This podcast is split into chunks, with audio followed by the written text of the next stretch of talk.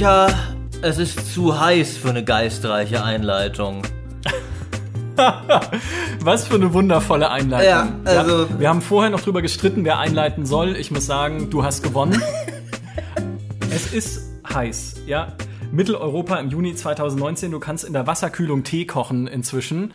Und äh, wir beim GameStar Podcast verstehen uns ja aber als Service, als Dienstleistung und als Helfer unserer treuen Community, insbesondere hier im Plus Podcast. Ja, vor allem, ja. Deshalb sehen wir es als unsere heilige Aufgabe, euch Abkühlung zu bringen und sei es nur in die Ohren. Virtuelle Eiswürfel quasi werfen wir euch direkt ins Ohr rein. Ja. Das ist eine angenehme Vorstellung, die habt ihr jetzt im Kopf. Ähm, und diese virtuellen Eiswürfel sind Spiele, in denen es um Frost und Eis und Kälte geht. Wir haben uns heute mal ein ganz tiefsinniges, cleveres Thema ausgesucht. Aber wie gesagt, unsere Hirne sind einfach so gebraten, mehr war nicht drin. Und Dienstleistung hat ja ihren eigenen Wert. So, eben. Ähm, Kälte beginnt im Kopf. Ja, Ja. Ent Entspannung beginnt im Kopf, alles beginnt im Kopf. Deswegen, womit ich gerne anfangen würde, was ich jetzt auch wieder spielen werde, ist Warcraft 3 The Frozen Throne. Nicht, weil es ein Schneesetting hat, das ist auch okay, sondern weil ich gerade jetzt in diesem Sommer die Motive von Arthas so gut verstehen kann, mich in diesem Eisthron einschließen zu lassen. weißt du? Einfach dahin zu gehen, Nersul da rauszuzerren, ja, und sich selber da reinzusetzen, wie daheim in die Gefriertruhe. Eigentlich wie die Leute am Ende von Cyberpunk 2077 in der Messedemo, die ja die Kollegen gesehen haben, auf der E3 zuletzt, oder wie man auch gesehen hat in diesem Gameplay-Schnipsel, den CD-Projekt veröffentlicht hat, wie sie ganz am Ende in diese Eistonne steigen. Die gehen dann in den Cyberspace, ja, aber gerade jetzt will ich das Spiel noch mehr. Das war ein cleverer Marketing-Schachzug von CD-Projekt. Das stimmt, ja. Ähm, äh, ich finde ja, äh, um den Service hier vollständig zu machen, wir sind ja auch ein Spielemagazin, sollten wir die Spiele, über die wir heute reden, mit einem von fünf Eiswürfeln bewerten. Und ich finde, Frozen Throne kriegt nicht die vollen fünf Eiswürfel, weil abgesehen vom ikonischen Arthas natürlich, der äh, auch so wunderbar fest in Plattenpanzerung mit Pelz, das Design war ja immer sehr cool, äh, eingemummt ist, äh, dass, man's, äh, dass man Albträume kriegt, wenn man sich vorstellt, sowas jetzt tragen zu müssen, gab es halt auch einiges Setting, was nicht im Schnee spielte. Ja? Das stimmt. Irgendwelche sumpfigen Naga-Städte, wo du denkst, oh, das ist genau die Art von Sumpfdschungel, wo jetzt wahrscheinlich bei der Hitze haufenweise Mücken rumfliegen würden und dann kommen irgendwelche Sumpfschlangen, Naga aus, aus, aus dem Wasser gekrochen. Mhm. Das Wasser wahrscheinlich auch sau heiß. Also eher so drei von fünf Eiswürfeln, würde ich mal sagen. Ja, ja, du hast dich gerade selbst runtergehandelt Ja. in der Bewertung. Ist aber richtig. Andere machen's äh, machen's besser und einem Spiel, dem ich sehr viel nostalgische Gefühle entgegenbringe, obwohl ich es nicht gespielt habe, so wirklich. Äh, ja, ist äh, The Division. Mhm. Und ähm, The Division spielt ja im frostigen New York, das von dem Virus entvölkert wurde, aber das äh, ignorieren wir jetzt einfach mal. Es ist ein wunderschönes, kaltes Also New es, York. es ist so heiß, dass man ein bisschen Virus eigentlich mal in Kauf nehmen würde für ein bisschen Kühlung, Eine oder? gewisse Entvölkerung würde, würde auch den U-Bahnen gut tun und sowas, Ja, denen ja. man sich bewegt bei der Hitze und den S-Bahnen und so weiter und so fort. Jedenfalls haben wir damals, und deswegen verbinde ich damit so schöne Erinnerungen, die Beta von The Division bekommen, ungefähr zum selben Zeitpunkt, wie bei uns hier die Weihnachtsfeier war, bei, äh, hier bei GameStar. Und haben uns dann abends so gesagt, Mensch, setzen wir uns doch alle zusammen hin und schauen irgendwie Fritz zu, wie er The Division spielt, hier an einem Gaming-PC. Äh, das hat, ich weiß noch, wie es unseren Chef, den Frank Meyer, damals sehr aufgeregt hat, weil er gesagt hat, redet doch miteinander und feiert Weihnachten und Gamer sitzt nicht rum halt, und zockt ne? Ja. Games. Ja, ja, vor allem, ihr habt, er ihr, habt- ja nicht mal gezockt. Ich habe jetzt gerade gedacht, dass dieser Satz darauf rausläuft, wir machen irgendwie so eine, wir gehen zusammen in diese, ist doch ein MMO. Das ist, nee, wir scharen uns alle um einen blöden PC, um Fritz zuzuschauen. Das ging auch nicht, weil man konnte, wir hatten nur einen Account natürlich, Mhm. Genau, wir mussten Fritz zuschauen. Aber das ist aus zwei Gründen für mich nostalgisch so wertvoll. Das eine ist, dass das halt, dass man gesehen hat, wie die Snowdrop Engine so in Aktionen funktioniert. Snowdrop Engine, da sind wir sogar schon so. dabei. Ja. Wenn schon allein die Engine so heißt, dann muss das schon mindestens drei Eiswürfel kriegen.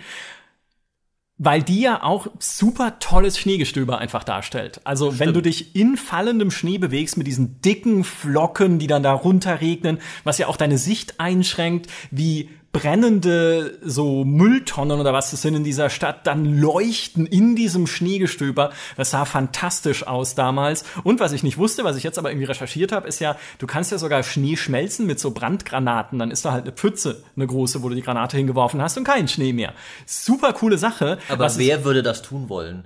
Wer würde schon Ja, wer den würde guten Schnee schmelzen den wollen? kal Ja. guten kalten Stimmt. Schnee, die die Erlösung quasi, Ja. Die fünf Eiswürfel sind ihm schon verwehrt dadurch allein, dass es Feuer gibt im Spiel. wollte ich gerade sagen. Ja, ja, das ist Aber es nicht ist perfekt. Das zweite, der zweite nostalgische Grund ist so ein bisschen, dass dieser, äh, es war halt Weihnachten und es ist ja auch im Spiel Weihnachten und solche, solche Schneesettings sind ja im Grunde in Spielen eher immer so ein bisschen negativ besetzt. Deswegen wählt man sie ja auch. Die sind so einsam, kalt, äh, frostig. Aber durch dieses, durch diese Weihnachtsstimmung, mit der verbinden wir ja auch alle, oder zumindest Leute, die halt aus unserem Kulturkreis stammen, sowas Oder solche, Heimeliges. nicht tun. Ich glaube, in Japan oder so haben sie es ja. auch ankommerzialisiert, das Weihnachtsfest. Genau. Also du verbindest damit sowas Heimeliges, sowas Nostalgisches, sowas Gemeinschaftsstiftendes, wo man halt zusammen irgendwie zu Hause mit den Eltern oder mit den Geschwistern oder mit der Familie halt wie auch immer sitzt und äh, Geschenke hin und her schmeißt und ähm, ein bisschen dieses Weihnachtsgefühl hatten wir halt auch bei diesem gemeinsamen Spielen auf der Weihnachtsfeier. Also es war halt wie, hey, man sitzt so gemütlich zusammen mit einem Um die brennende Tonne im Spiel. zerstörten New York. Genau. Heimelig, knistert das Feuer. Ja, der, der Schnee ist sozusagen dieses, er verpackt dich sozusagen in dieses, in dieses wunderbar angenehme, geborgene Gefühl. Und das hat halt dann, das haben wir von The Division auf uns vor dem Bildschirm übertragen in dem Moment. Gut, es kann auch sein, dass irgendwie die Bohle oder der Glühwein, den es da noch gab, da auch eine Rolle gespielt haben. Aber das, das ist, also ich, wie gesagt, fünf Eiswürfel, dann das da. Ja, aber, aber vier kann man schon mal geben. Ne? Es hat, Vier kann man hat geben. mehr als Frozen Throne, weil es ist einfach mehr Schnee und er sieht besser aus. Ne? Man kann ihn halt auch zerstören, den Schnee. Und das ist hier nicht gern gesehen in, in, dieser, in diesem speziellen Bewertungsschema, das wir heute anlegen. Äh, aber es ist tatsächlich, wie du sagst, Sch- Schnee-Settings sind in der Regel, wenn schon nicht explizit negativ, dann doch zumindest so ein je- Jetzt wird's noch härter. Ja. So Frozen Throne ja zum Beispiel. Ne? Jetzt geht's halt in den hohen Norden rauf, wo das besondere Untergangsartefakt wartet. Da wird der Kampf noch härter. Ich erinnere mich, äh, äh, das erste Dawn of War hatte auch eine Wintererweiterung. Winter Assault hieß die, wo dann die imperiale Armee kam, die auch so die gewöhnlichen Menschen waren, die extra hart sich anstrengen mussten, um gegen all die Mächte des finsteren Chaos und so weiter so bestehen zu können. Ähm, die ist aber auch jetzt nicht an der Schneewürfelskala so, äh, so hoch, Ja. weil der Schnee und der Winter da war halt irgendwie relativ lahm. Also diese, diese Schneemaps von Dawn of War, weil ja Dawn of War halt auch einfach so ein düsteres Setting hat, das war halt auch oft einfach so eher so ausgetretener Matsch irgendwie. Du hattest da nicht so Schneewehen und so weiter und so fort. Äh, Bisschen cooler wurde es dann mit dem Dawn of War 2 wiederum hatte, das war auch das erste Add-on, hatte ein Schneesetting. Aber Was ja das zweite ist, was Schnee oft macht, ist, es bietet ein distinktes neues Tileset, also für, Ja. für Strategiespiele vor allem. Deswegen machen sie es ja alle, dass du halt plötzlich jetzt Schneemaps haben kannst, die sich sehr stark unterscheiden von allem, was du davor hattest. Deswegen haben beide Dawn of Wars das gemacht. Im zweiten, in Chaos Rising, war dann der Schnee auch deutlich cooler. Ich würde aber aber auch nicht so. Ich würde mal Winter Assault vielleicht zwei Eiswürfel geben und äh, Chaos Rising drei. Ja. Sie haben ja dann immer noch mit Company of Heroes 2 noch einen draufgesetzt. Oh, stimmt, Was stimmt. ja sehr schneefokussiert war. War es da nicht sogar so, dass Panzer einbrechen konnten, so auf Eisflächen? Ich glaube, gab es nicht auch da dann tatsächlich Temperaturmechanik? ja, Also, richtig, dass, wenn Truppen, du, äh, genau, dass du Truppen ums Lagerfeuer scharen musst, weil wenn sie außerhalb sind, dann äh, haben sie halt dieses kleine Thermometerchen und äh, erfrieren halt langsam. Stimmt, das ist, ne, das, da können wir schon mindestens vier von fünf geben, vielleicht Ich, sogar. das könnte sogar die 5 bekommen, weil das ist ja, finde ich, äh, hier, wir erarbeiten uns ja diese, dieses neue Wertungssystem. Ja, ne? beim, beim GameStar-Wertungssystem haben wir monatelange Umfragen und so getüftelt hier. Das, das Schnee-Wertungssystem entsteht in einem Podcast. Ich denke auch ein ganz wichtiges Kriterium ist, ist der Schnee rein ästhetisch und die Kälte? Ja. Oder gibt es auch spielmechanische Kälte, die dir, weil da, da, dann fühlst du sie ja noch mehr vor dem Bildschirm. Du musst ja wirklich mit der, mit jeder Faser deines Seins musst du mitfrieren, mit deinen Armen normalen Ostfront-Boppeln, die da über den Bildschirm äh, sich Ja. einen abfrieren. Und da geht es natürlich, wenn dann wirklich Panzer einbrechen, ne? wenn dann Schnee tatsächlich Leute Ja. tötet, ne? Besser durch Schnee sterben als durch Hitze, würde ich einfach mal sagen. Richtig. Und vor allem, du hast halt, das ist ja die klassische Rolle von extremem Wetter oder extremer Umgebung. Sie ist halt ein zusätzlicher Feind. Weil du hast eh den Feind auf der Karte, halt in dem Fall irgendwie die Deutschen oder die, äh, die Sowjets. Du hast aber gleichzeitig die Karte selbst als deinen Feind, den du noch bekämpfen musst. Und gerade in Strategiespielen ist es halt noch mal eine coole und spannende Ebene. Wobei ich aber glaube, dass es gar nicht viele Leute so sehr mögen. Weil Nee. Company of Heroes 2 war ja ein fantastisches Spiel, was aber nicht, zumindest gefühlt würde ich sagen, nicht so beliebt war wie der erste. Nee, nee, im Gegenteil. Heute ist es, habe ich oft so das Gefühl, da müsste jetzt der, der Kollege Redinger da sein. Bei mir war ja immer so Company of Heroes, war immer das so, ja, wa- warum macht jetzt Relic den, den Weltkriegsnonsens statt wieder Dawn of War? Deswegen bin ich da nicht so mega tief drin. Mhm. Aber ich habe auch heutzutage ist das der Konsens, glaube ich, dass man das Einser lieber wieder spielen sollte, weil Ja. grafisch sind sie ja gar nicht so weit auseinander tatsächlich, sondern man kann das Einser immer noch gut spielen, sieht immer noch gut aus. Mhm. Äh, Und tatsächlich ist natürlich, wenn du mal niedere konventionelle Wertungsschemata anlegst, die eindeutig unserem Schneeschema unterlegen sind, äh, ist natürlich, sind Schneemechaniken oft auch einfach nervig. Weil natürlich rein aus, Strate aus Spielersicht habe ich ja keinen Bock drauf, oh, das Lagerfeuer wieder, ne? Ah, Ja. jetzt ist wieder soweit. Ähm, aber darum geht's hier nicht. Es geht darum, Richtig. dass wir die Kälte spüren. Genau. Und das tun wir in Company of Heroes 2 halt mehr als in Company of Heroes 1. Deswegen ist es das mit Abstand bessere Spiel. Äh, und, und Relics bestes Strategiespiel ever. Das ist halt falsch, weil das ist Homeworld. Die, Kal die Kälte des Weltraums ja, aber der Welt, ja. auf null Kelvin, aber, was ja aber, ver, aber vermittelt Homeworld das dann irgendwie auf irgendeine interessante Form? nein. Ja, deswegen, also da kriegst du, ich gebe dir einen Mitleidseiswürfel, Micha, für Homeworld, aber Comedy Heroes 2 kriegt, denke ich, fünf und ist damit halt eindeutig überlegen. Ich wollte eigentlich jetzt überleiten zu einem anderen Spiel, aber lass uns mal kurz bei dem Gedanken bleiben, wie könnte ein Spiel denn die Kälte des Weltraums vermitteln? Oh, ist es nicht so, dass wenn du in Elite Dangerous, wenn dir irgendwie die Scheibe eingeschossen wird, nee, dann kriegt ihr aber einen Riss und du, sie beschlägt nicht oder so. Aber so wirklich die, weil im Weltraum hast du ja keine, also du kannst ja den Temperaturunterschied nicht erkennen. Dein Raumschiff fliegt ja nicht durch Eis, wenn du nicht gerade einen Kometen hast oder so. Das ist tatsächlich eine schwere Herausforderung. Und, und, und wenn, habe ich das Gefühl, ist, äh, und so ist es ja auch, kümmern sich halt Weltraumsimulationen oft erstmal um, um andere Faktoren. Also wenn, dann musst du vielleicht irgendwie mal auf, äh, auf die Energie deines Schiffs achten Ja. oder vielleicht mal auf Sauerstoffvorräte, wenn du irgendwie leckgeschlagen bist oder sowas. Ähm, aber dass tatsächlich irgendwie die, die Temperatur eine Rolle spielt, am ehesten halt, äh, wenn du wenn du wiederum landest und einen Eisplaneten erkundest, Genau, ist ja, ja. was anderes wieder. Aber die, die Kälte des Alls, ähm, ja, aber wie auch. Ja, ne? wie auch. Ich die- glaube, es geht nicht. Die, die Kälte des Alls ist ja wirklich, sobald du sie spürst, bist du tot. Ja, und das All ist halt auch allgemein so lebensfeindlich, Ja. dass es egal ist, ob es jetzt an der Kälte liegt, am fehlenden Sauerstoff oder an der unendlichen Leere, die dich halt irgendwie umbringt. Es bringt dich halt einfach um. Richtig, Da ist, ja. da ist halt die Kälte nur ein Faktor von vielen. Den Elefanten im Raum, den ich eigentlich ansprechen wollte, ist Skyrim. Weil da gilt ja nochmal potenziert das, was du gerade vorhin gesagt hast. Da leben halt die Harten dieser Elder Scrolls Welt, die Nord mit ihren Bärten und Äxten. Eigentlich wie unser Kollege Alexander Beck, wenn er noch eine Axt hat, der hat bestimmt eine Axt. Also bestimmt. wenn jemand eine Axt hat, dann Alex. Und schon allein diese frostige Umgebung symbolisiert das sehr, sehr gut. Also du bist jetzt tatsächlich in einer Gegend, in der Leute wohnen, die sich dort ihr Leben aus der Umgebung erkämpfen müssen. Und das symbolisiert Kälte auch besser als Hitze und Wüste und Wärme. Auch zwar, also auch die, da ist dir auch klar, als Mensch, insbesondere wenn du halt so wie wir halt aus einer Gegend kommst, wo es halt diese allerextremen Temperaturregionen nicht viel gibt, ja, es sei denn, du kommst irgendwie von einem Alpengletscher oder sowas, aber wir kennen ja eigentlich eher so temperierte Sommer, kalte Winter, dazwischen so Übergangsphasen und nicht Dauerhitze oder Dauerkälte, dann verstehst du halt auch intuitiv, dass das Gegenden sind, wo es die Leute schwer haben und deshalb auch, gerade in so einem Rollenspielkontext halt, besonders krass drauf sind. Ja, ich finde auch, äh, Und äh, da, damit tue ich jetzt natürlich allen Leuten, die tatsächlich äh, in, in, in Wüstengegenden überleben und alles, aber Hitze vermittelt ja erstmal eher so den, den Eindruck so von wegen einer Müdigkeit und eines, eines Aussitzens vielleicht, weil immerhin wenn du tagsüber im Schatten bleibst in deinem Zelt, nachts ist ja dann zumindest wieder kühler. Ja. Der Kälte kommst du aber nicht aus. Die Kälte, da musst du deine,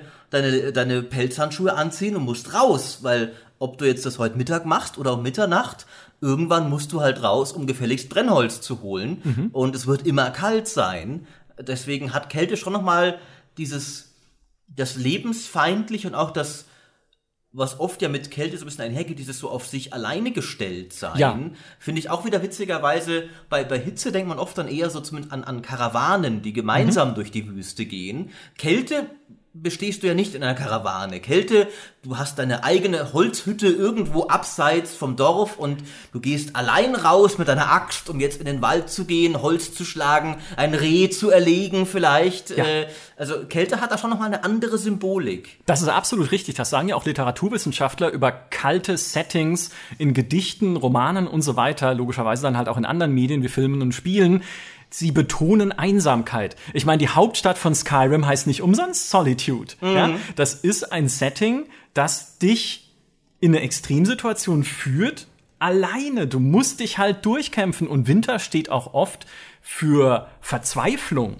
Also für wirklich diesen, diesen Druck zu spüren, dieses, wie soll ich hier rauskommen? Das, das ist halt eine absolut feindliche Umgebung, wie es ein Frostpunk zum Beispiel macht. Ein Frostpunk Mhm. Aber könnte ja auch. Frostpunk gehen, wird nochmal bei Skyrim bleiben. Aber wir müssen Äh, es auch noch bewerten Ja, übrigens. richtig, richtig. Genau, Äh, okay. Frostpunk ist ja dann auf jeden Fall eine, eine, eine klare 5 äh, in Sachen Eiswürfeln, aber kommen wir noch dazu. Ja. Äh, aber bei Skyrim, was würdest du denn sagen, wie gut es diese Sachen dann tatsächlich auch spielmechanisch einfängt? Also wenn man mal vergleicht mit einem Company of Heroes 2, unserem bisherigen Genre Primus, äh, wo man tatsächlich zu Tode friert und in Seen einbricht, man blöd ist. Ja. Skyrim ist ja gewissermaßen dann doch, äh, abgesehen vom Setting, eher so recht konventionelles Rollenspiel. Also, Ja. es jetzt nicht so mega. Es gibt, du siehst vielleicht andere Leute und denkst dir, oh, die haben es im Winter bestimmt hart, aber ich habe 50.000 Erfahrungspunkte, 100.000 Gold und weiß gar nicht, wohin mit meinen ganzen Stats. Das stimmt. Du bist halt das Drachenblut, ne? Was Ja. die anderen, was die Bauern machen, ist egal. Aber es stimmt, du, es wirkt sich ja auch nicht spielmechanisch aus. Du kannst ja dort auf die höchsten Berge hochsteigen und hast keine Kälte in irgendeiner Form, die dich halt irgendwie äh, ja auskühlen lässt oder Lebenspunkte verlieren. Und äh, du kämpfst dich ja auch nicht wirklich durch Schnee. Es, wenn du auf den Berg hochkletterst, ist klar, weil dann sind die Flächen steiler und du kannst nicht einfach hochlaufen. Aber das ist, wäre auch bei einem Berg in einem warmen Setting so. Also tatsächlich der Winter als spielmechanisches Element ist in Skyrim nicht wirklich präsent, außer du hast halt irgendwelche Eiselementarwesen, die Ja. dich halt einfrieren oder Eis- und Frostmagie, die ja dort die Nekromanten viel einsetzen und sowas. Die wirkt sich ja dann aus und verlangsamt dich. Ist ja auch so diese klassische Wintersymbolik, dieses Erstarrende, es bewegt Stimmt, sich nichts. Ja. Also hier ist momentan was eingefroren, ja, deswegen sagt, sagt man es auch so. Aber, aber du hast noch ein, ein, das größte Problem mit Skyrim für diese Bewertung angesprochen.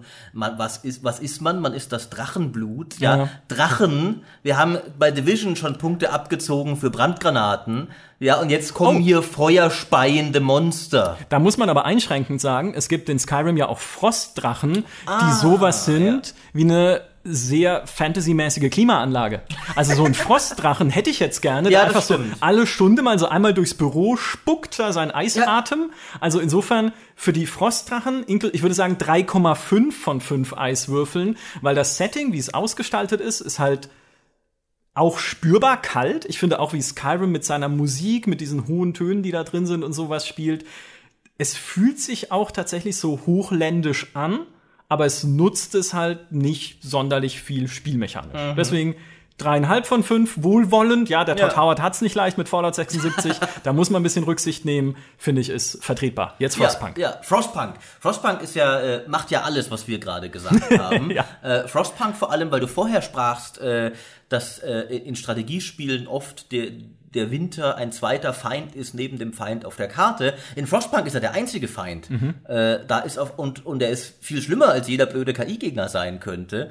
Äh, da ist tatsächlich das, der ganze Sinn des Spiels, ist es im Eis zu überleben und sich gegen das Eis zu behaupten. Also das Ja. ist schon mal äh, so und äh, und Frostpunk finde ich hat auch Frostpunk setzt auch dieses Gefühl erstens der Einsamkeit, weil du bist wirklich einsam. Das heißt auch im Trailer oder ich glaube im Intro oder so, wir, wir bauen die letzte Stadt auf der Welt und du merkst, du findest dann schon raus, es gibt noch ein bisschen was anderes da draußen. Das ist aber weitgehend alles schon verreckt und du findest nur noch Flüchtlinge, die zu, zu dir kommen. Äh, du bist spielmechanisch allein und optisch und auch von der ganzen Stimmung her setzt es auch sehr schön diese diese bisschen bisschen so resignierte Winterstimmung irgendwie so ein bisschen um, dass du wenn die Leute da so du siehst auch wenn du halt Leute rausschickst, um ein Gebäude weiter abzubauen, dann dann hudeln die sich so ein und gehen durch den Schnee und ziehen Bahnen hinter sich her. Und du hast so Sounds so, so alright people back to work. Und wenn du wirklich das Gefühl hast so scheiße die Stimmung hier ist nicht gut. Ja. das ist äh, weil Winter ist. Ja. Ähm, deswegen, ich denke auch, Frostpunk würde spielmechanisch ja, aber von der Stimmung her nicht in der Wüste funktionieren. Also so Desert Punk oder sowas. Funktio also es geht für mich, aber jetzt, weil ich Frostpunk halt auch kenne, geht das nicht zusammen. Und noch ein Aspekt finde ich ganz spannend, der jetzt wenig direkt mit Frostpunk zu tun hat, aber was für mich so eine Eisumgebung auch hat, ist ja dieses Gefühl des Mysteriösen. Du weißt nicht, was da draußen ist, weil Schnee nimmt dir ja auch die Sicht. Stimmt. Wenn so ein Schneegestöber ist, siehst du halt nur fünf Meter weit und das ist ja all, also das ist ja automatisch schon bedrohlicher als wenn du in der Wüste bist, okay, wenn da gerade ein Sandsturm stattfindet, dann ist es, erzeugt es dasselbe. Aber eigentlich das Bild, was man von so einer Wüste im Kopf hat, oder zumindest geht's mir spontan so, ist halt Weite. Einfach, du stehst auf einer Düne und siehst nichts als andere Dünen, aber du siehst den Horizont und du siehst Offenheit. Ja. Und bei Schnee sehe ich halt nichts außer Schneeflocken und da hinten irgendwie eine Höhle oder Ruinen oder irgendwas, was ich vielleicht mir näher anschauen möchte. Kann es natürlich auch in der Wüste geben mit irgendwelchen alten Ruinen oder sowas. Ja. Aber ich finde, Aber ist schon das, das erste Bild ist erstmal Ja. ein anderes, was, was dir sofort in, in den Kopf springt. Ja. Äh, und Frostpunk macht es ja auch noch, treibt es ja auch noch auf die Spitze, dass du in diesem gefrorenen Krater ja drin bist. Mhm. Das heißt, du kannst wirklich nicht rausschauen, weil da ist eine riesige Wand um dich herum. Du siehst, du, du siehst zwar von oben natürlich, aber das äh, verstärkt dieses Gefühl der Isolation, sowohl vom Gefühl her, äh, als auch eben von der, von der Tatsache her, nochmal viel mehr. ja, also fünf von fünf Eiswürfeln. Frostpunk, finde ich, kann man 5 von 5 Eiswürfeln geben. Das, äh, vor allem äh, Frostpunk, äh, finde ich, kriegt ja auch noch stilistische Bonuspunkte, dass es tatsächlich auch den Frost wieder im Namen hat. Das haben sie Ja. ja nicht alle, manche schon, aber nicht alle. Äh, und Ja, und, und Frostpunk spielt ja auch mit diesem Motiv der emotionalen Kälte. Weil du ja natürlich auch, ne, das ist ja eine andere Symbolik, die Kälte hat, ist ja Unemotionalität. Einfach ein, ein, ja, also positiv würde man vielleicht Sachlichkeit sagen, aber man kann auch sagen, so ein unmenschliches Denken. Ein Denken nur in dem Fall ans Überleben. Was übrigens, ist übrigens notwendig? völlig zu Unrecht. Ich kann dir nicht sagen, wie emotional ich jetzt plötzlich werden würde, wenn es jetzt gerade mal 10 Grad kälter werden würde. Richtig, aber du, ja, das stimmt, ja, da würden wir alle sehr emotional werden hier. Aber du musst ja tatsächlich in Frostpunk sehr nüchterne Entscheidungen treffen manchmal und darfst dich nicht von deinen Gefühlen leiten lassen, was jetzt eigentlich das Warme, das Warmherzige, Menschliche wäre, was ja wiederum dann die Symbolik von Wärme eher ist, ja, dieses gemeinsame, ich helfe und so will ich ein Frostpunk auch, aber im ersten Moment geht's ums verdammte Überleben in dieser Eishölle und dafür müssen wir Opfer, also ich nicht, aber dafür müssen die Leute in meiner Stadt. Das, das Volk, der Bürger muss halt auch mal Tut mir leid. es ist kalt äh, und, äh, und, und Frostpunk hat ja dann auch wirklich diese diese diese äh, äh, Schneestürme, die dann immer kommen, der wo es dann wirklich noch mal schlimmer wird und immer übler wird. Äh, also da, Frostpunk lässt auch den Winter mal alle Register ziehen. Also Ja. da ist ja so, da, da, da wären ja die Company Heroes Soldaten noch dankbar dafür, wenn sie wieder an ihr Lagerfeuer könnten. Weil in Frostpunk kann es auch einfach passieren, äh, ja, nee, du hast deinen Generator nicht gut genug aufgerüstet. Klar, der gibt zwar Hitze, ist aber einfach nicht genug. Das heißt, selbst direkt neben dem Generator erfrieren dir die Leute, weil der Schneesturm einfach zu heftig ist. Also da, das äh, hat auf jeden Fall die vollen fünf Eiswürfel verdient, denke Ja. ich. Was äh, Es würde sogar einen GameStar Award noch bekommen. für Frost, ja. Ja. für Kälte, einfach Ja. für Kälte. Was äh, man vielleicht noch ehrenhalber erwähnen sollte, ist ein anderes Aufbauspiel, das auch ein Frost-Setting hat, das aber nicht gut ist, das ist nämlich City Skylines, was ich sehr gefeiert habe, als sie dieses Schnee-Add-on Snowfall angekündigt haben damals, weil ich mir dachte, geil, endlich ein Städtebauspiel mit wechselnden Jahreszeiten. Also gibt ja auch andere Aufbauspiele. Banished, hallo, ist ja das beste. Äh, Banished kriegt mehr Eiswürfel, das ist vielleicht noch, ne? Äh, Da kommen wir gleich noch dazu, wollte ich Genau. gerade sagen. Das ist so der nächste Schritt von Frostpunk. Diese Spiele spielen nicht immer im Winter, aber der Winter spielt schon eine wichtige Rolle. Ja. Aber du hast recht, jetzt, äh, ich habe gar nicht so drüber nachgedacht, dass so Spiele wie, wie SimCity und sowas recht selten einfach mal Winter haben. Ne? Genau. Und Snowfall hat ja dann Winter gebracht, aber statischen Winter auf speziellen Winterkarten, wo immer Winter ist, Ach statt so. wechselnde Jahreszeiten. Weil das war meine Hoffnung. Und hallo, okay, auf den statischen Winterkarten liegt dann halt Schnee auf den Dächern und ich muss Heizungsrohre noch legen, statt nur Wasserrohre. Aber das hat mich so enttäuscht, weil ja, es nutzt den Winter irgendwie spielmechanisch, aber nur für eine zusätzliche Rohrleitungsebene, die man verlegen muss. Und dann muss ich halt Heizkraftwerke noch bauen.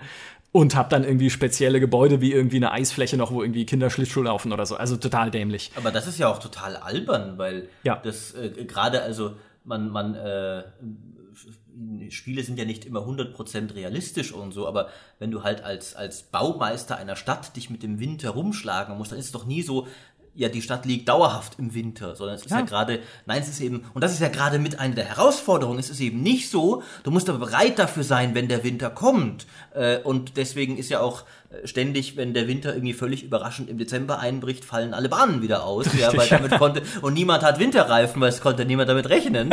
äh, und das, das wäre doch das, das Spannende auch, dass du dann quasi, ja, dass ich gebe jetzt auch Geld für diese Rohre aus, die mir im Sommer nichts bringen. Ja. Aber ich brauche sie halt im Winter und dann vielleicht auch, was weiß ich, dann werden Verkehrsunfälle häufiger und so Zeugs. Also das ist ja, also ich, ich äh, habe ja City Skyline noch nicht viel gespielt, deswegen, aber allein wenn du es jetzt so erzählst, bin ich schon enttäuscht. Ja. Das ist total lahm. Ja, tatsächlich, das ist auch das schwächste Add-on insgesamt für City Skylines. Deswegen würde ich sagen, City Skylines Snowfall.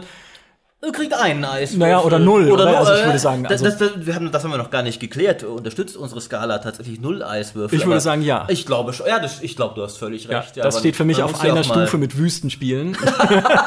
man, so schlechter Winter, dass es schon wieder Wüste sein Ja, könnte. richtig. Ja, äh, ja man, man muss ja auch mal Exempel statuieren können, von der stimme ich dir völlig zu. Äh, Eben. Null, null ist eine Ansage. Gibt es irgendein anderes Städtebauspiel, das Winter tatsächlich cool eingebaut hat? Also jetzt moderne Städtebauspiele? Keins, das ich kennen würde, nicht spielmechanisch umgesetzt. Ich kenne nicht alle, muss ich gestehen. Es gibt bestimmt noch tausend Indie-Städtebauspiele da draußen, wo jetzt auch, und ich bitte sogar sehr darum, ganz viele Menschen in die Kommentare auf GameStar.de tippen werden, hey, kennt ihr nicht Spiel XY? Da ist der Winter total cool umgesetzt. Äh, nö, kennen wir nicht. Deswegen, nee, äh, Banished ist halt das Genau. Erste, was mir so einfällt. Genau, Banished ist eben, Banished ist ja tatsächlich eins, wo der, der, der Winterwechsel wiederum die komplett zentrale Spielmechanik ist, weil es geht eigentlich immer darum, den nächsten Winter zu überleben und du musst dafür Ressourcen anhäufen. Banished ist halt grafisch jetzt, sage ich mal, kein sonderlich eindrucksvolles Spiel und finde ich auch jetzt nicht unbedingt ein mega stimmungsvolles. Also ich finde, das haben wir schon besser gesehen, die, die, die optische, atmosphärische Seite des Winters. Aber spielmechanisch, wie der dich vom Feld fegen kann, wenn du nicht aufgepasst hast, Ja. das macht es sehr, sehr gut. Ja, und vor allem ist auch, wir kennen es ja aus Game of Thrones, der Winter kommt automatisch so unendlich viel bedrohlicher, wie zu sagen, der Sommer kommt. Ja. Weil wenn ich sage, der Sommer kommt, sagen alle, geil, Eis essen, an See fahren, irgendwie halt cool rausgehen und mit Freunden oder in Urlaub fahren oder sowas. Wenn ich sage, der Winter kommt, okay, dann sagen auch ein paar, wir fahren Ski oder so. Siehe RTL Skispringen und Co. Auch okay Spiele, Wintergames und sowas. Aber eigentlich ist der Winter kommt doch eher so ein, oh nein, habe ich all meine Vorräte zusammen? Kann ich äh, hier in meiner Wohnung überleben, ohne zu erfrieren? Und so weiter und so fort. Also dieses, der Winter hat automatisch so irgendwas feindselig Bedrohliches. Ja, vor allem, was ja, das ist ja wiederum mit allen Jahreszeiten so, ist beim Winter am relevantesten, der kannst du halt nicht aufhalten. Ja. Du kannst halt äh, nicht irgendwie sagen, ah, äh, jetzt, äh, okay, in, in, in drei Monaten ist es soweit, ich krieg, und ich sehe jetzt schon, ich werde bis dahin nicht genügend Vorräte zusammenbringen. Mhm. Ja, das ist, das bringt ja aber nichts, weil das ist halt dann jetzt so. Wenn du mal, du hast, du hast ja schon ausgesät, Ja. ja im, im, äh, im, im Frühjahr. Und, und wenn das jetzt halt nicht klappt und wie viel, du kannst vielleicht noch irgendwie schnell noch ein, zwei Holzfäller bauen, um mehr Feuerholz zu sammeln oder sowas, aber wenn du dich halt vertan hast, hast du dich vertan und der Winter lässt sich nicht beeindrucken davon. Du kannst vielleicht safe scammen, aber sonst, der kommt, wann er kommt Und er hat auch immer die gleiche Auswirkung, nämlich die werden jetzt halt Leute sterben. Du Ja. weißt es auch schon vorher. Du kannst aber nicht mehr viel dagegen machen. Mhm. Und das ist bei Banished schon ein fieses Gefühl. Ja, und es gibt ja auch andere Spiele, die da drauf setzen, zum Beispiel die Kingdom-Serie, wo du ja dieses Königreich äh, ja, verwaltest, mehr oder weniger, als oder neu aufbaust eigentlich, als äh, Erbe eines Königs. Und das war zumindest in den ersten Teilen auch, hatte das so einen so einen Jahreszeitenwechsel. Und da war der Winter, aber die Endstufe, die sich auch nie wieder geändert hat. Also du hast halt angefangen im Frühling, dann wurde es Sommer, dann wurde es Herbst und dann war Winter und es blieb auch Winter. In Kingdom Two Crowns haben sie dann eingeführt, dass man also dass dann wieder Frühling wurde und dass es dann wieder weiterging. Aber früher war es so, es ist Winter und im Winter wächst auch nichts mehr auf Feldern. Das ist ja auch immer ein Punkt. Ja. Im Sommer kann man davon, es sei denn, es ist halt extreme Dürre oder es ist wirklich Wüste, aber kann ich doch davon ausgehen, dass es vielleicht irgendwo noch was zu essen gibt und vielleicht auch noch irgendwie Wasser. Im Winter weiß ich, Essen wird schwierig. Also wenn ich nicht gerade irgendwie äh, jage oder irgendwie, ja, weiß ich nicht, irgendwie Vorräte angelegt habe, Pflanzen muss ich keine ernten oder sowas. Und es, der Winter hat schon sowas von, das ist halt der Endgegner des Jahres. Wahrscheinlich hat man deshalb auch irgendwann mal Weihnachten eingeführt, damit man wenigstens in diesem kalten, in dieser kalten, dunklen Zeit noch einen so einen Hoffnungsschimmer hat, dass es, auf den man sich freuen kann und der zeigt, dass es weitergeht.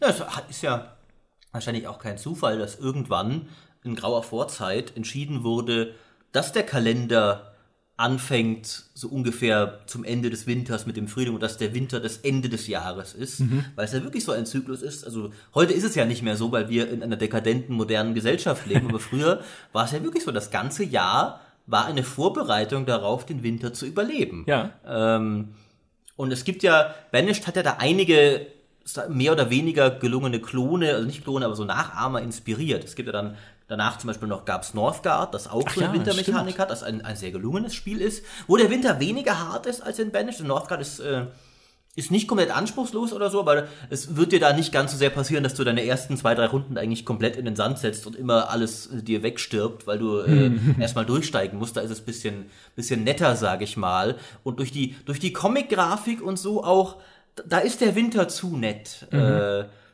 also, aber wir, wir, wir, wir dürfen unsere Bewertung nicht außer Acht lassen. Was kriegt denn Banished erstmal? Vier von, f- naja, obwohl in Banished ist es auch sehr viel und sehr lange grün. Ja. Aber wenn wir Skyrim, das ist jetzt wieder das Problem der Wertungssystem, wenn wir Skyrim 3,5 Ja. gegeben haben, müssen wir Banished eigentlich 4 geben. Also ich finde Banished ge- gepunktet auch einfach dadurch, wie, wie gravierend der Winter halt ist. Ja, dann, dann, okay. dann, dann, dann kann er schon auch nur nicht das ganze Spiel einnehmen. Okay. Äh, also vier finde ich, finde ich nicht verkehrt. Vier- vier ist fair. Äh, Northgard kriegt fast nur zwei eigentlich, finde ich. Weil in Northgard ist der Winter einfach auch optisch und so, der ist zahnlos im Vergleich. Da ist halt dann so, ja, alles ganz putzig eingefroren. Das wollen wir ja nicht. Wir wollen ja, Ja. die beißende, ex existenzielle Kälte spüren. Richtig, bis auf die Knochen. Ja. Das Einzige, was uns kühlen kann bei diesen 35 Grad, die wir hier haben. Ähm, und, und dann gab's auch noch ähm, äh, Life is Feudal Forest Village. Ach ja. Das war einfach so ein, das war wirklich ein Banished-Klon. Also die haben dann schon, manche Sachen haben sie besser gemacht, manche schlechter. Das Grundprinzip war schon ein bisschen dreist. Also, äh, haben sie schon sehr nachgeahmt irgendwie. Äh, und leider auch insgesamt in schlechter. Deswegen würde ich ihm, dafür, auch da ist der Winter hart. Äh, deswegen würde ich dem vielleicht mal drei Eiswürfel geben. Okay. Ein Spiel, das ich, äh, das wir noch erwähnen müssen, solange wir noch im Strategiegenre uns befinden, ist Total War Napoleon. Weil Total War Napoleon war das erste Total War, in dem sich Kälte und Hitze auf der Strategiekarte ausgewirkt haben und dieser Jahreszeitenwechsel dann auch ausgewirkt hat. Äh, Hitze lassen wir mal außer Acht, dann irgendwie in Wüsten und so. Hitze gibt es nicht. Genau, Hitze existiert nicht. Die Kälte in diesen Alpenpässen, wenn du mit Truppen dann wirklich halt über die Alpen marschierst und sie auch in den Alpen äh, überwintern lässt, die sorgt halt für Abnutzung. Also da sterben tatsächlich Soldaten, die auch in dieser Kälteperiode nicht wieder aufgefüllt werden. Richtig auf, auf die Fresse gehauen hat einem das in Caesar in Gallien in dem DLC für Rome 2. Da gab es auch diesen Jahreszeitenwechsel. Und wenn du da in der falschen Zeit, also im Winter, irgendwo in den Alpen rumgestanden bist, die Armee konntest du vergessen, weil sie wurde nicht wieder aufgefüllt, selbst in eigenem Gebiet. Ich habe auch, es gibt äh, Threads im äh, Steam-Forum, wo Leute sagen, warum denn sogar in meinem Terrain, also in römischem Territorium verhungern und äh, nee, erfrieren meine Legion. Aber ist ja klar, wer soll ihnen denn da irgendwie, meinst du, die haben denen damals Feuer vorbeigebracht Ja. oder sowas? Ja, nee, ist doch egal, wo du campst, der Winter bringt dich auch um innerhalb deiner Landesgrenzen. Der hört ja auch nicht in Gallien auf oder sowas, sondern äh, ja, der, ist, der Winter ist auch Römer. Und ich fand es, ich fand es damals schon in Napoleon so toll und ich bis heute ist einer meiner Lieblingssätze, den ich im Testvideo gesagt habe. Armeen sind in Napoleon Total War wie Züge der Deutschen Bahn. Sie erleiden im Schnee Verluste. Sehr gut. Ja, äh, Total War macht es ja, das gibt's auch in, äh, immer noch in, in Three Kingdoms, ist ja auch so, dass dann äh, Truppen mehr Ver Vorräte verbrauchen, wenn sie im Winter Mhm. marschieren und so. Ist aber wieder ein bisschen zahnloser geworden, sage ich mal. Also Winter in Total War ist jetzt nur in den sehr, in sehr wenigen, du hast ja gerade ein paar Beispiele genannt, wirklich spielentscheidend gewesen. Also oft ist Ja. so eher so, ja, jetzt ist halt Winter und jetzt verliere ich halt von meinen 100 Vorräten mal irgendwie 40 statt 20 pro Runde, aber der Winter hält gar nicht lang genug an, dass die alle verschwinden könnten. Und dann hast du halt mal im, äh, in, in, in der Schlacht ist halt dann Schnee und das heißt halt bisschen weniger Bogenschützenreichweite und, und gut, keine Feuerpfeile ist oft äh, bisschen fies natürlich. Ja. Äh, hat schon, hat schon Auswirkungen, aber ist schon oft immer eher so ein, ein, ein Nebenfaktor. Da sind andere Faktoren oft wichtiger in Total War. Stimmt, eigentlich müsste man tatsächlich mal ein Total War machen, so im ewigen Eis, weißt du, wie Frostpunk. Oder wenn sie doch endlich mal ein Game of Thrones Total War machen würden, jetzt ist ja eh zu spät, wo die Serie abgelaufen ist, also wenn sie jetzt noch eins nachschieben, ist auch schon wurscht, aber wo es dann halt wirklich dieses ewige Eis gibt und du dann auch eine Armee aufstellen kannst für die äh, weißen Wandler dann quasi, die ja von Kälte, die ja in der Kälte entstehen also, und so ein bisschen, bisschen gibt's das ja in Total War Warhammer, weil da ist ja im Norden die Chaoswüste und die ist ja Mhm. eben keine Wüste im Sinne von äh, heiß, sondern ist eine Eiswüste und du kannst da auch die, die Barbaren spielen, die, Ja. die nordischen, die dann auch so wirklich so in Pelzmänteln und mit riesigen Mammuts angestampft kommen und Frostriesen und so. Mhm. Auch da aber wieder, der Frost ist oft mehr dekorativ, als dass er wirklich mega spielmechanisch Mhm. ist. Den Verschleiß erleidest du da eher wegen der Chaosverseuchung, die halt auch in diesem Gebiet grassiert. Ja. Äh, und, und auch mit, mit den Dunkelelfen bist du im, im hohen Norden und so.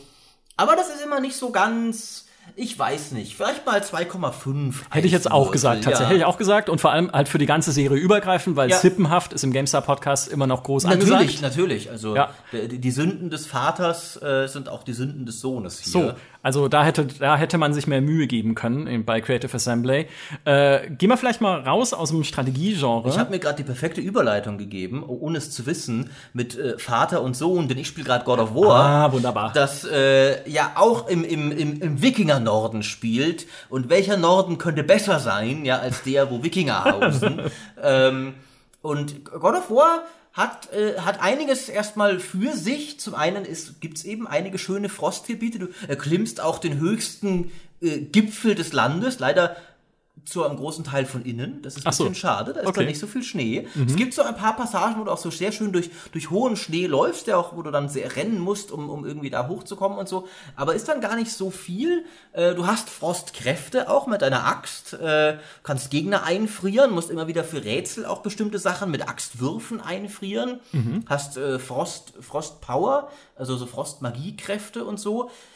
Aber dann kriegst du irgendwann auch Feuerwaffen. Oh. Und, und, dann, und dann musst du die benutzen, weil es gibt, ich meine, das ist wiederum cool, es gibt halt Frostgegner, die sind selbst so frostig, dass du mit deinen eigenen Frostwaffen nichts machen kannst gegen sie. Und du reist sogar in, in Hellheim, das, ein, das frostige Reich der Toten, weil das ist ja wiederum, das ist ja auch wieder witzig von den Kulturen her, bei den Wikingern war die Hölle halt kalt, äh, statt warm. ähm, also hat da einiges zu bieten, aber dann gibt's halt auch wieder, dann gibt's auch eine Feuerdimension, ja, Mus Muspelheim. Muss das sein? Äh, ja, eben, also- ist, ist das ist sowas wirklich nötig? Musste das sein, Muspelheim, ja, das reimt sich fast äh, und deswegen ist es umso besser. Äh, und, und dann gibt's auch so, so dann gibt's so, so einen See, der gar nicht zugefroren ist. Ne? Also da Moment, da, da könnte doch jetzt auch. Ja, ja, spielmechanisch muss man da mit dem Boot fahren können. Ich mein- das ist Kratos, der könnte auch mit dem Eisbrecher da durch. Okay, der, ja? der See, man muss, man muss vielleicht, äh, um da ein bisschen, bisschen zu dämpfen, muss man sagen, der See könnte ja trotzdem kalt sein. Das stimmt, aber er wirkt schon so recht. Er ist wahrscheinlich nicht mega warm, aber er wirkt jetzt schon auch so, da ist dann so ein bisschen auch grün drumrum und so. Ja, okay, ne, das geht natürlich äh, nicht. Also das, da, da ist Also nicht das können da, wir nicht brauchen. Ja, nee, nee, also ich würde ihm auch eher so eine 3 geben, Ja. weil das, das nordische Setting ist halt schon, also das nordische Mythologie ist das beste Frost-Setting erstmal eigentlich. Äh, aber da, da wäre noch mehr gegangen. Also ich meine, man muss natürlich auch mal, mal schauen, was noch kommt. Ne? Es gibt ja auch Dann ein paar, wenn irgendwie Skadi, es war so eine Eisgöttin auch zum Beispiel, die hat in Age of Mythology den Frostzauber gehabt. Ah. Äh, wenn die vielleicht mal noch auftritt im nächsten Teil äh, oder, oder Hell oder sowas, also da, da, geht schon noch was. Ne? Ihr müsst einfach diesen Unsinn mit, mit, dem, mit dem Feuerreich und so weglassen. Ja. Und nur noch Eis. Es ist lustig, dass du jetzt, wo du jetzt gerade die Frostzauber erwähnt hattest, wir hatten es ja vorher schon mal ein bisschen angerissen. Frostmagie ist ja oft so Crowd-Control-Magie, auch in Online-Rollenspielen und sowas. Du frierst Gegner ein, du verlangsamst Gegner, aber sie ist selten so die Schadensmagie, also die tödliche Magie, weil das ist dann eher, das ist halt die Rolle des Feuers, das verbrennt Ja. dich, aber Frost kontrolliert dich und macht dich langsam und schwach und zum leichten Ziel. Das ist, äh, ich weiß ehrlich gesagt nicht, was da für eine Symbolik dahinter steht, aber ja, Ja, wenn du halt durch den Schnee wartest und so, aber gut, wenn du durch die wenn du bei 40 Grad Hitze äh, läufst, bist du auch nicht schnell. Nee. Aber tatsächlich ist das, ich finde das, das ist zum Beispiel was, was mich an, an Diablo 3 des Öfteren stört, dass das so sehr, vielleicht auch im Interesse von, von Bildvielfalt, äh, gibt's halt für jede Fähigkeit dann verschiedene elementare Runen, die die umändern. Und die halten manchmal schon, aber längst nicht immer so einigermaßen strikt ein, wofür Ja. die Elemente halt dann stehen. Da gibt's auch Frostzauber, wo halt einfach ist, äh, das ist jetzt halt ein Frostzauber, äh, Ja. der verlangsamt gar nicht groß. Ähm, und äh, ich weiß gerade gar nicht, ob, ob es grundsätzlich so ist, dass jeder Frostzauber so ein bisschen diesen, diesen leichten Einfriereffekt hat, dass die blau werden, die Gegner und so. viele. Ich weiß nicht, ob es bei jedem ist, aber viele. Aber es ist schon so, dass halt Diablo da ein bisschen, bisschen weiter fasst, auch was jetzt, da gibt's keine klar eindeutige Definition, was jetzt Feuer, was Blitz, was Frost äh, tut, was Ja. Arkan tut zum Beispiel.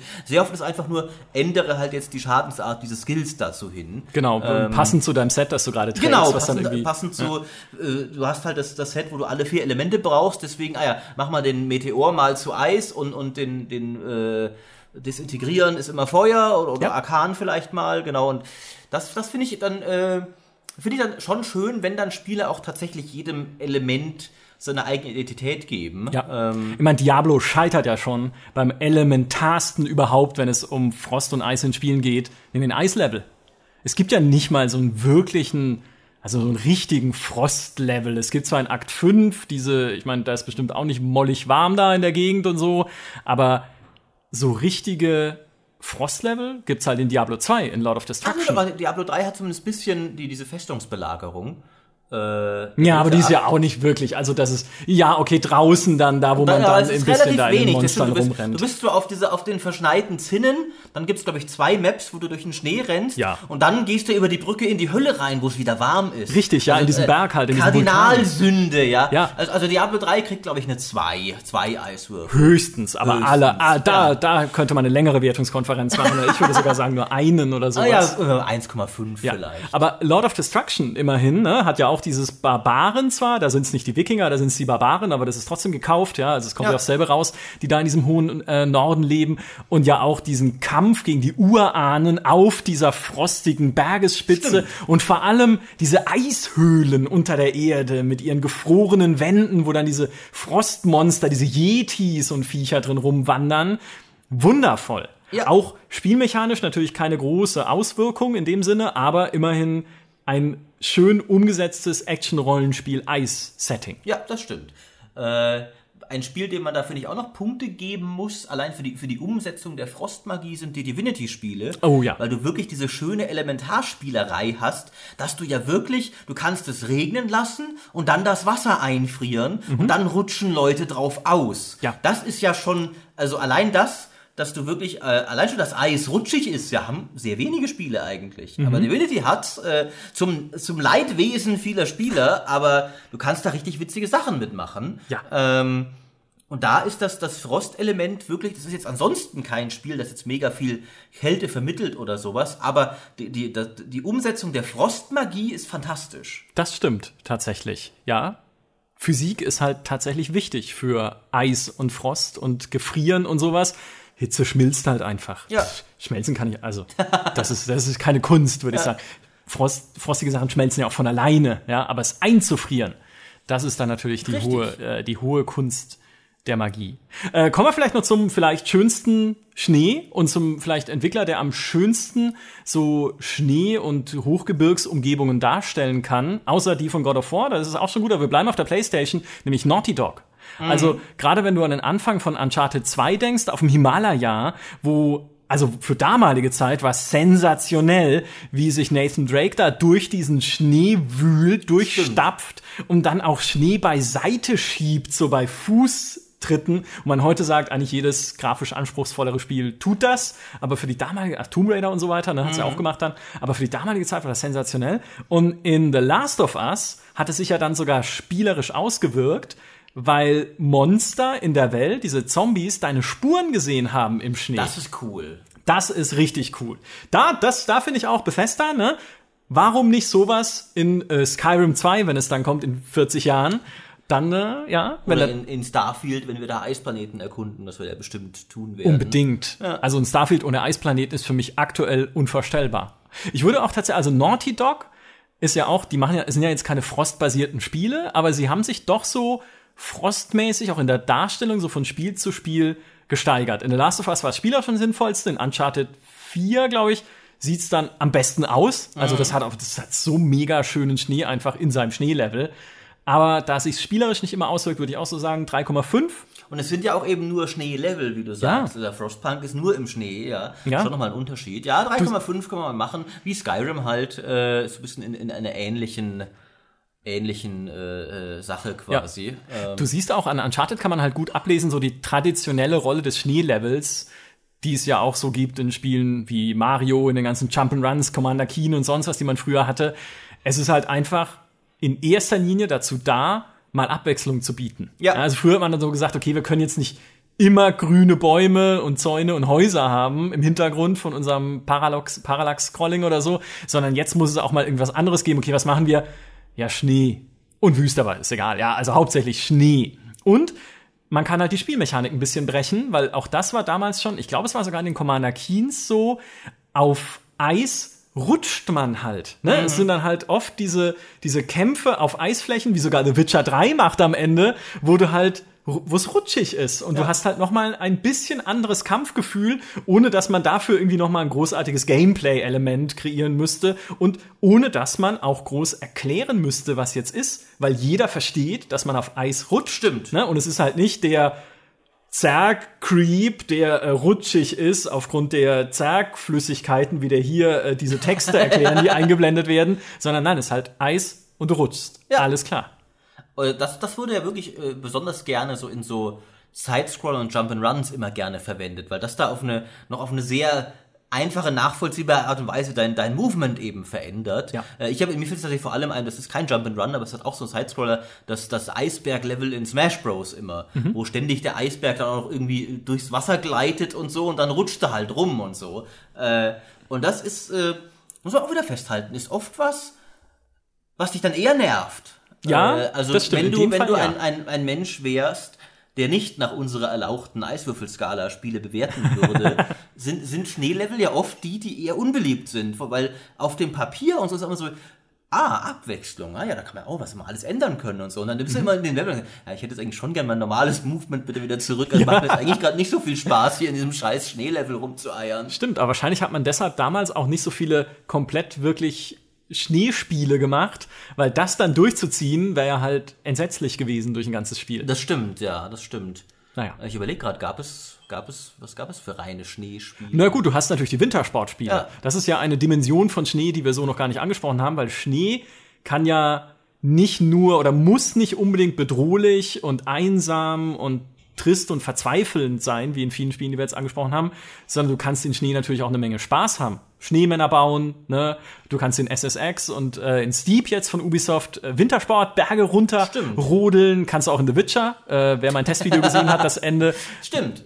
Ich habe, äh, ja, es gibt sogar äh, ein, was mir mal gezeigt wurde, ein internes Video bei CD-Projekt, was sie aber nie veröffentlicht haben, wo sie Gerald, oder ich weiß gar nicht, vielleicht haben sie sogar irgendwo veröffentlicht mal, aber es gibt also ich kenne es nur als internes Video, wo sie äh, Gerald irgendwie so eine Skibrille aufgesetzt haben und ein Snowboard unter die Füße und dann ihre Berge im Spiel runtergefahren sind auf Zeit. Darf, und dann, ja, dafür ist Zeit, weißt du das? Ja, Ja. und dann aber äh, hier Quests aus dem Spiel cutten und so. Ja, Ja, ja, also oder die, die ja. Eislevel, die viel mehr, die noch drin hätten sein müssen, auf Skellige oder sowas. Ja, das stimmt. Ja, Witcher hat da auch nicht ganz sein, sein, also Skellige war ja ganz nett und so, Ja. ne, aber, aber auch da wäre schon mehr gegangen, muss man sagen. Da hätte Also viel mehr, äh, viel mehr Schnee, viel mehr Frosthöhlen.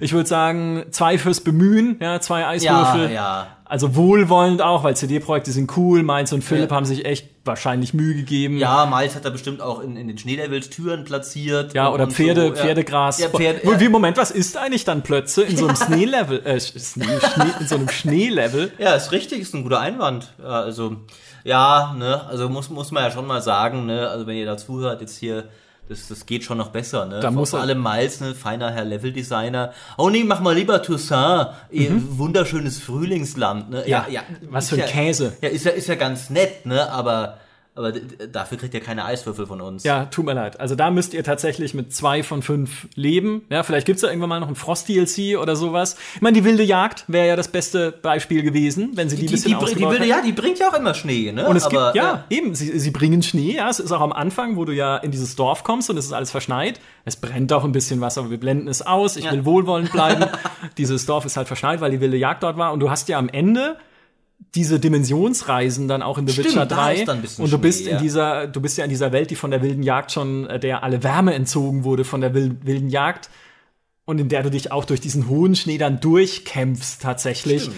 Das eigentlich hätte das ganze Spiel sein Ja, müssen. er muss auch sagen, also da, haben sie es schon programmiert. Ja, äh, und es wäre, das, das Grafikset ist da. Was machen sie? Sie rollen es nicht aufs ganze Spiel Ja, sie, aus. sie, haben, sie haben einfach nicht erkannt, was sie da hatten. Ja, weißt du? das wahrscheinlich. Ist ja, das ist ja oft so, dass, Ja, da- äh, dass halt äh, ein Künstler nicht erkennt, was sein wahres größtes Werk eigentlich war. das stimmt, ja. Ähm, auch noch ein, ein schön, äh, zumindest sehr, sehr kaltes Spiel, und das ist auch wieder schon im Titel, war äh, Fahrenheit von Quantic Dream. Ah. Äh, da hat sogar äh, Kollege Christian Schmidt damals, glaube ich, so in der GameStar, äh, die erste Zeile im Test war, es ist kalt draußen, einfach Mhm. so als Subheadline oder so, was ich ganz nett fand damals. Äh, und da dreht sich die ganze Story darum, dass es irgendwie immer, immer kälter wird und niemand weiß so ganz warum. Mhm. Ähm, und weil es leider ein Quantic Dream Spiel ist, ich mag die ja sehr gerne, aber dreht es natürlich irgendwann komplett am Rad und Ja, stellt sich leider. raus, ja, es ist eine alte Maya-Verschwörung und eine Verschwörung der KIs aus dem Internet, die äh, an der ganzen Sache schuld sind. Aber erstmal so gerade in der ersten Hälfte des Spiels hat das schon sehr stimmungsvoll, weil das ja, das ist ja wiederum das, das Positive an den Quantic Dream Spielen, die nehmen sich auch Zeit für Charaktermomente. Die haben dann auch mal so das, das Heimelige, so von wegen, du kommst halt in diesem verschneiten New York, ich glaube es war New York, kommst du nach Hause und dann spielst du halt erstmal Gitarre oder sowas. Ja. Ähm, und das hatte wirklich, äh, und dann hast du äh, Sex natürlich noch. Äh, Ja, gut, Weil, nur, klar. ich glaube nur, wenn du Gitarre spielst, weil du damit deine Ex-Freundin nochmal irgendwie begeistern kannst. Ich weiß nicht mehr genau. Äh, aber jedenfalls, ähm, und später hast du sogar mal noch Sex, wenn du schon ein Untoter bist und dann bist du selbst komplett kalt. Ja. Aber das hält natürlich niemanden auf. ähm, und, aber das Spiel hat tatsächlich, finde ich, sehr schön so diese, diese Stimmung einer, einer, einer Stadt eingefangen, die halt verschneit wird und, und dass da so ein bisschen die, die Laune in den Keller geht. Ähm, Ja, aber auch dieses, natürlich, äh, auch das mit dem Sex und so, wie ich vorhin schon gesagt habe, es, es ist halt dann trotzdem dieses Geborgene, wenn du dann zusammen bist irgendwie und mit anderen Leuten rausguckst und da schneit's, aber ihr seid im schönen, im Warmen, am Kamin und sowas oder wärmt euch gegenseitig, wie im Far Cry der Film oder so, ne, das ist, führt ja dann auch immer von einem zum anderen.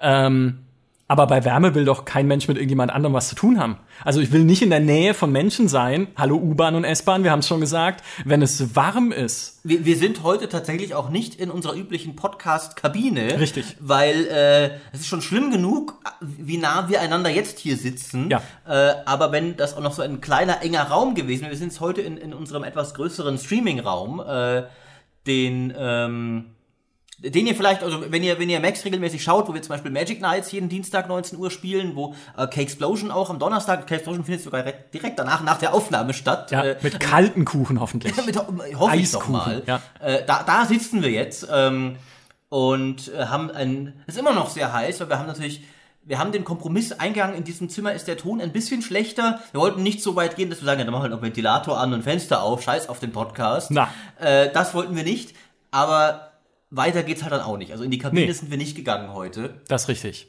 Aber tatsächlich, ja, Wärme treibt dich immer von Menschen weg, Kälte zieht dich zu Menschen hin. Ich wette, es gibt Spiele, die das richtig clever einsetzen, aber es ist einfach zu warm, als dass sie einem einfallen würden. Und es auch gerade, ist auch ja. zu warm, als dass ich zu anderen Leuten jetzt hingehen würde, mich zu ihnen setzen und sagen, komm, lass uns doch mal drüber reden, welche Spiele so dieses, dieses Verbindende von Kälte richtig gut machen. Nee, das würde ich nicht machen, weil dann äh, muss ich ja mit Leuten reden Richtig. und bei dieser Wärme ist es einfach unerträglich. Bei Wärme willst du auch nicht, dass andere Leute dich sehen, weil du siehst ja scheiße aus, weil du komplett verschwitzt bist, weil deine Haare am, am Kopf kleben, weil alles ekelhaft ist. Äh, Ja. Wohingegen das Schöne ist, wenn es kalt ist, ist egal, ob sie dich sehen, weil die sind alle gleichförmige, unförmige Klötze aus Manteln und äh, sonstigem Einmummelzeugs. Ja. Also, äh, Kälte ist schon besser fürs Sozialleben. Ja, eigentlich. aber Kälte verbirgt halt auch Dinge. Der Winter verbirgt Dinge. Ja, das stimmt, das Verhüllt Dinge. Die, die Hitze legt Dinge offen. Das stimmt, ja. Und im Winter ist alles unter Schnee, ja, unter irgendwie Klei äh, Kleidern verborgen. Es ist einfach, der Winter ist eine mysteriöse Zeit. Oft merkst du ja erst, wer da in der U-Bahn seit einer halben Stunde neben dir stand, eingemummelt in vier Kapuzen und acht Keanu Mantel. Ja, Keanu- ja, breathtaking ist das dann, ja. Das ist eben. Und äh, im Sommer siehst du halt sofort, ja, guck mal, cool, mein Nachbar hat äh, irgendwie seine Hose wohl verloren oder so. ähm, und das ist dann auch nicht gut. Also das ist auch einfach, der Sommer ist halt insgesamt, muss man sagen, nichts Gutes. Nee, also dem, dem Sommer würde ich 0 von 5 Eiswürfeln geben. Ja, mi, da müssen wir langsam in die Minus, äh, Ja, in ja. die Minusgrade gehen. Ja. Weil das, das ist halt auch einfach nicht, nicht akzeptabel. Ja. Gibt es noch Schneespiele, die wir besprechen? Äh, äh, Fahrenheit würde ich, glaube ich, ich weiß nicht, dem kann man sogar fast eine 4 geben, finde ich. Das hat ein, ein ähnlich frostiges Setting wie jetzt ein Skyrim halt im modernen, aber es macht noch mehr mit der Stimmung. Ja. Äh, es ist, äh, aber es macht halt noch spielmechanisch nicht genug damit, deswegen keine 5. Ja. Aber äh, es hat schon Fahrenheit und Spielmechanik. okay, der war gut, ja.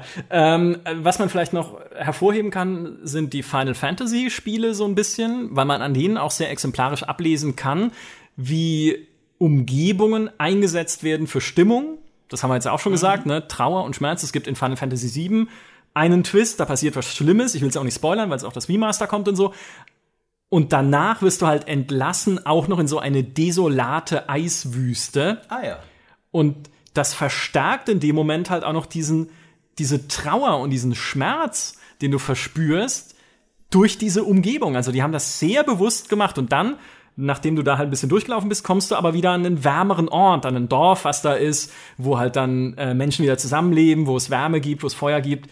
Und kommt, das zieht dich halt dann wieder ein bisschen hoch, aber du, du wirst erstmal rausgeworfen, so in diese Selbstbeschäftigung, auch wieder in diese emotionale Einsamkeit in der Kälte, wo gesagt wird, so, jetzt komm mal klar. Ja, jetzt ist, jetzt, weißt du, was hier gerade passiert ist, Kumpel? Ja, denk doch mal drüber nach. Ja, also es wirkt dir nochmal um diese, weil sonst hättest du ja vorher auch sagen können, ja, wenn es halt dann direkt weitergeht mit einem Festmahl in, in, in netter Gesellschaft oder so, hättest du stimmt, sagen das können, stimmt, komm, ja. ja, ist doch wurscht, aber durch diese Ruhe und Kälte ist es halt noch mal so viel wirkmächtiger. Und das finde ich könnten sich viele Entwickler auch noch als Vorbild nehmen. Wenn du dir beispielsweise, haben wir auch schon mal im Podcast gehabt, in Gears of War 2 oder was anguckst, wo doch die Frau, du die Leiche findest von der Frau von Dom, von deinem Mitstreiter, heißt der Dom? Ja, also von dem einen Typen. Und äh, dann betrauert Ich er sehe, seine er Frau. lag dir sehr am Herzen, der, Ja, äh, äh, der- ja. der Mitstreiter. Ja, Random Person 5. naja, niemand kennt ihn ja mit Namen. Und die Szene selbst ist ja eigentlich auch okay, weil du findest halt die Frau von ihm, die irgendwie von diesen Locust äh, umgebracht wurde oder verwandelt wurde oder also nichts Gutes. Und dann endet diese traurige Szene aber und es geht direkt weiter mit, oh, da kommen Gegner durch die Tür, let's kill them. Ja. Und du hast Wie, halt wie ein Mann halt mit seinen Emotionen klarkommt, weißt du? das ist natürlich jetzt auch eine Begründung, eigentlich ehrlich gesagt. Stimmt. Ja, Kälte zeigen selbst gegenüber den, Genau, den ja, die, die Monstern. Kälte ist in deinem Herzen. Ja, wobei diese Locust haben es ja auch gut, die leben ja unter der Erde, unter der schön kühlen oh. Erde da unten. Ach, die, Einmal Locust sein. die machen's richtig, ja. Aber genau, und stattdessen hättest du doch einfach so einen Moment der Stille dann anbieten können. Vielleicht dann halt auch tatsächlich einen Moment der Kälte, wie auch, also gut, hättest du wahrscheinlich das Setting irgendwie total verbiegen müssen bei einem, bei einem Gears of War. Aber ja, haben sie nicht gemacht. Könnten mehr Spiele tatsächlich machen. Ich glaube, das ist auch was, was noch nicht sehr viel genutzt wird. Also, dass es ruhige Momente geben muss, ist klar, hat uns neulich sogar ein Call of Duty Entwickler gesagt, also ein Story Designer von Call of Duty und wenn es bei einem Story Designer von Call of Duty ankommt, ist es glaube ich Common Knowledge so ja. ein bisschen, dass es auch mal ruhige Momente geben muss, damit halt die lauten und knalligen Momente besser wirken, aber dass man Umgebungen tatsächlich auch ein bisschen so zur emotionalen Manipulation einsetzen kann, das gibt's, aber man erlebt es nicht oft. Vielleicht auch der Anfang von äh, welches Tomb Raider ist es? das, der Reboot, oder? Das erste neue Tomb Raider, wo du doch das auf diesem. Ich gar nicht. Ja, ich weiß, es fließt alles so ineinander. wo du doch auf diesem Gipfel unterwegs bist. Auch alleine, auch das betont ja dann, ist es wirklich das erste? Vielleicht ist es, vielleicht erzähle ich auch Quatsch. Aber um diese Einsamkeit am Anfang zu betonen, es wäre natürlich ein Schneesetting ideal. Aber wahrscheinlich verwechsel ich. Alle Tomb fließen für mich so in ein großes Ganzes. Mhm. Ich weiß auch nie, wo ein Spiel aufhört und dann ja. das, das, äh, das nächste anfängt. Also das ist für mich nur ein, ein Wust. Es gibt in, in, in, God of War eine ganz schöne Szene im Neuen. Ich verrate es nicht näher, warum das so ist, aber wo du sehr, sag ich mal, äh, in, in, in sehr ähm, gedämpfter Stimmung, äh, sehr grimmig entschlossen nach Hause zurückkehrst und das ist ja, das ist ja kein riesiges Open-World-Spiel, aber du hast eigentlich schon sp äh, später dann irgendwann Schnellreise. Aber da lässt sich das Spiel tatsächlich den, den ganzen Weg von A nach B bis nach Hause komplett gehen. Also du mhm. musst zum Boot gehen, den Fluss befahren und dann gehst du halt wirklich zu, zurück in diese Einsamkeit deiner verschneiten Hütte, während äh, auch nicht viel passiert. Also während niemand was sagt, während es sehr, sehr grimmig alles ist. Äh, das ist eigentlich eine ganz ähnliche Szene wie das, ja. was. Nur dass da, da ist die Stimmung ein bisschen anders. Da ist mehr so, okay, jetzt. Ähm, jetzt, jetzt wird getan, was getan werden muss, sozusagen. Ist mhm. nicht so Trauer, ist auch Trauer, aber ist gemischt halt wieder mit der männlichen, grimmigen Entschlossenheit, mit der Kälte im Herzen. Ja. Ähm, aber das haben sie sehr schön gemacht. Aber es stimmt schon, mir fallen jetzt gar nicht so viele Beispiele ein von Spielen, die das machen, aber also, auch das mag der Hitze geschuldet sein. Definitiv. Eines, das man vielleicht noch erwähnen könnte, ist I Am Setsuna, ist auch so ein JRPG oder so ein ja, japanisches Spiel, wo sich viele Leute darüber beschwert haben, dass es die ganze Zeit im Schnee spielt, weil die dann gesagt haben, ich verstehe es nicht, ja, also ja. das ist wirklich nur mal eine Frechheit. Äh, weil die dann gesagt haben, ja, wir wollen doch Abwechslung, gerade JRPGs sind doch dafür bekannt, dass sie halt sehr abwechslungsreiche Umgebungen auffahren, ist alles richtig in, im Kontext dieses Podcasts und unseres Wertungssystems ist natürlich alles Quatsch. Völlig Quatsch. Alles Quatsch. Die, alles die, die Snowstar äh, stellt sich ganz entgegen. Alles, alles diese, Ketzer. Die ganze Welt der Schneespiele sind wir. Genau, aber ähm. dann hat, äh, es gibt ein Interview mit dem Game Director von dem Jason Schreier auf Kotaku, der den halt gefragt hat, warum macht ihr das denn? Und der hat halt gesagt, naja, wir versuchen halt damit logischerweise auch eine ganz spezielle Stimmung zu erzeugen von so Trauer und Schmerz, weil in dem Spiel geht es darum, dass alle zehn Jahre ein junges Mädchen oder eine junge Frau geopfert werden muss an ein Monster, das halt äh, irgendwie so ein Dorf bedroht oder eine mhm. Welt oder so. Und diese Schneeumgebung unterstreicht das noch. Und ich habe auch erst so gedacht, ja, aber ist doch egal, wo das spielt, aber es stimmt nicht, weil wenn man sich auch das vorstellt, in der Wüste funktioniert es nicht. Also ich kann mir kein Wüstendorf vorstellen, wo alle zehn Jahre jemand geopfert werden muss, um was gibt's? Also ich weiß nicht mal, was ein Wüstenmonster sein könnte. Ein Sandwurm. Ja, das habe ich auch gedacht. Ein riesiger Wurm. reingeworfen. Äh, ja. Stimmt, ja. Ähm, ein Schneesetting, das ich noch ansprechen will, obwohl es überhaupt keinen spielerischen oder emotionalen Wert hat, aber ich mochte es einfach immer gern, waren die Schneelevels in den alten Battlefronts, die Rennwahl-Levels. Mhm. Und zwar zum einen waren die cool designt, das war vor allem Rennbar Hafen, war so eine schöne, wo du entweder von vorne fett als Imperialer mit dem Mech stürmen konntest oder durch so einen Tunnel gehen konntest. Mhm. Und vor allem habe ich da immer gern gespielt, weil du da die Schneesturmtruppen spielen durftest, die viel cooler aussehen als normale Sturmtruppen. Äh ja, aber, aber das kann man auch anders sehen. Ja, aber äh, ja, man, man, kann ja auch Michael so sehen, dass I Am Setsuna nicht vielfältig genug war, ne? Weil Schnee, es gibt halt dumme Stimmt. Menschen. Ja, richtig, natürlich. Und es gibt Insofern, die richtigen Meinungen. Ja klar, ich war kurz verblendet, das ja. muss die Hitze gewesen sein, ja. aber natürlich sind die Schneetruppen die allerbesten. Die Schneetruppen Hoth sind immer die besten. ist ja auch das Beste in der Star Wars Trilogie ja, eben, überhaupt. Eben. Ja, auch da. Das könnte nicht in der Wüste spielen. Ja. Tatooine ist die Wüste, langweilig, mit dieser Riesenschnecke, ja, eben. irgendwie so ein komischer Mund in der Wüste, der Leute ja. frisst, was für ein Quatsch. Ja, ja auf Hoth, da gibt's das Eismonster, da gibt es Schneegräben, in denen die sich die Schützen reinkauern. Genau. Es gibt riesige Roboterkamele, Metallkamele, die durch diese Wüste durch diese Eiswüste. Jetzt fällt mir erst diese Symbolik auf eigentlich von Star Wars, weil diese AT-AT-Walker, die ja wirklich wie Kamele so ein bisschen aussehen, bewegen sich ja in dem Fall wie eine Karawane durch eine Eiswüste und nicht durch eine Sandwüste. Ja, stimmt. Siehst du mal, so ist selbst dieser Podcast, der nie so gedacht war, noch dezent erkenntnisfördernd. Ja, also die alten Battlefronts sind dann so das klassische Beispiel für ein Spiel, dem kann ich nicht guten Gewissens mehr als zwei Eiswürfel geben, Ja. aber es ist halt so ein, ein, ein, äh, ein, ein, ein persönlicher Liebling, so von wegen, wo man selber so ein bisschen was draufschlägt, wenn man mag es halt. Ja, ich finde, es ist auch legitim, Ja. weil es ist ja auch, äh, der GameStar Podcast ist ja bekannt für äh, subjektive Emotionalität in allen eben. Dingen. Der einzige Standard ist, was uns gefällt. Hier. So, ja. richtig. Und das, ja, richtig. Genau. Also über mehr muss man sich auch, glaube ich, äh, gar nicht unterhalten. Ja, Eis, Eis und Schnee. Es muss mehr Eisspiele. Lost Planet 3 könnte man noch hervorheben. Das war auch so schön kalt. Also eine Serie, die ich niemals mit der Kneifzange anrühren Nee. würde, natürlich so vom Spiel her jetzt. Aber Zumindest nicht vor diesem Podcast. Jetzt, wo wir eben die, seine, äh, wie viele Eiswürfel würde es kriegen? Dafür müssten wir es Ah gespielt ja, haben. Lost Planet war schon. Also ich weiß nicht, wie viel Spielmechanik da tatsächlich frostmäßig drin steckte, aber die Umgebungen, diese Frostumgebungen waren schon cool. Lassen wir uns mal von der Grafik blenden und geben vier von fünf Eiswürfeln auf Verdacht. Ich finde, das ist ja auch die glatte 80, die man immer auch gibt, Genau, wenn ja. man so sagt, ja, ist schon gut, aber Genau. also ne, kannst du spielen, aber also wegen mir musst du es nicht.